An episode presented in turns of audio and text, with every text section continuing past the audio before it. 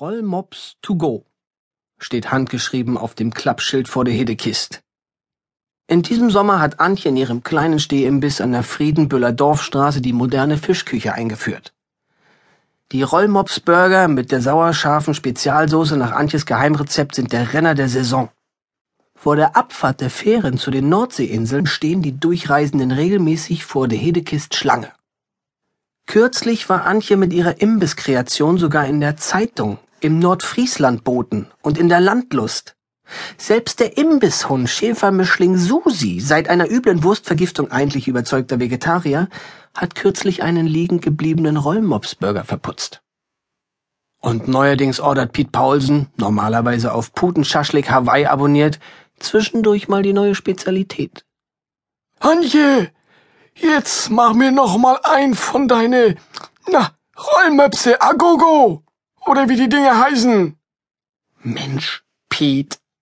Postbote Klaas schüttelt den Kopf, stellt seine Briefträgertasche ab und zieht die Postjacke aus. Togo. Ja, ja, krächzt Piet Paulsen, Landmaschinenvertreter im Ruhestand und einer der drei Stammgäste in der Hiddekist. Für mich ist, ist das eine reine Modeerscheinung.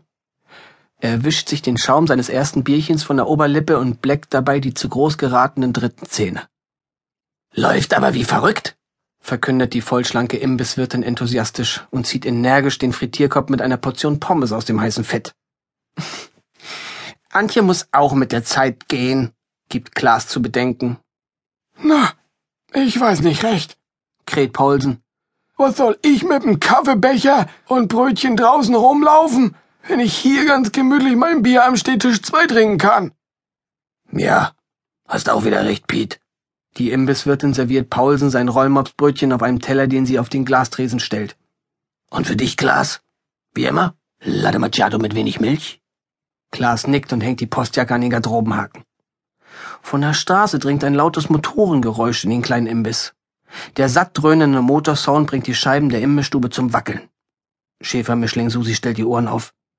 Ein Saugnapfschild mit der Aufschrift Sauerfleisch hausgemacht 3,80 Euro rutscht halb von der Scheibe und hängt jetzt nur noch an einem Saugnapf.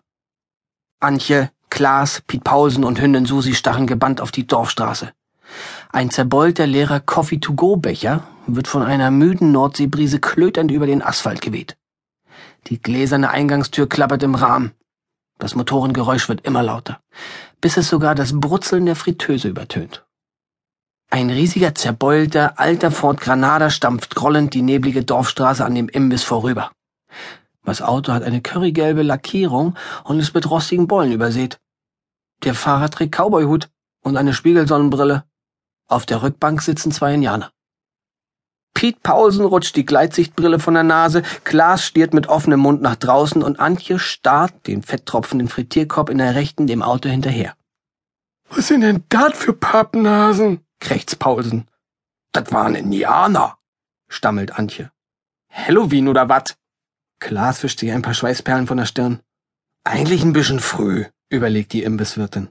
Und Karneval haben wir in Friedenbüll auch nicht. Also bisher. Das Sauerfleisch-Saugnapfschild pendelt noch einmal hin und her, und dann fällt es scheppernd zu Boden. Susi jault kurz auf. Der große Minutenzeiger der Uhr mit dem altmodischen runden roten Sinalco-Logo, die schon immer über der Eingangstür hängt, springt auf fünf vor zwölf. Pete Paulsen schiebt die schwere Brille auf die Nase zurück. Danach verliert sich das Motordonnern hinter dem Ortsausgang Richtung Schlitthörn. Bounty traut seinen Augen nicht. Neben einem satten Placken getrockneter Schafscheiße, mitten in einem üppigen Büschel spitzkegeliger Kahlköpfe, lugt ein Stück Leder oder Plastik hervor. Was ist das? Es sieht aus wie der Griff einer Aktentasche oder eines Koffers, der hier am Rande der großen Weide des Biohofes unter dem Deich vergraben ist. Zuerst hatte Bounty nur die Pilze entdeckt. Er muss diese Prachtexemplare des spitzkehligen Kahlkopfs, diesen kleinen Pilzdschungel nur sehen, schon schießt ihm ein in den schönsten Farben leuchtender Regenbogen durch den Kopf. Wenn die Tage schon wieder etwas kürzer werden und bei Sonnenaufgang der Nebel über den weiten Marschwiesen und Deichen liegt, macht sich der Friedenbüller Altibi regelmäßig auf Pilzsuche. Dabei hat Bounty keine Wiesenchampignons im Blick. Die nimmt er sozusagen als Beifang für eine abendliche Pilzpfanne mit. Der einzig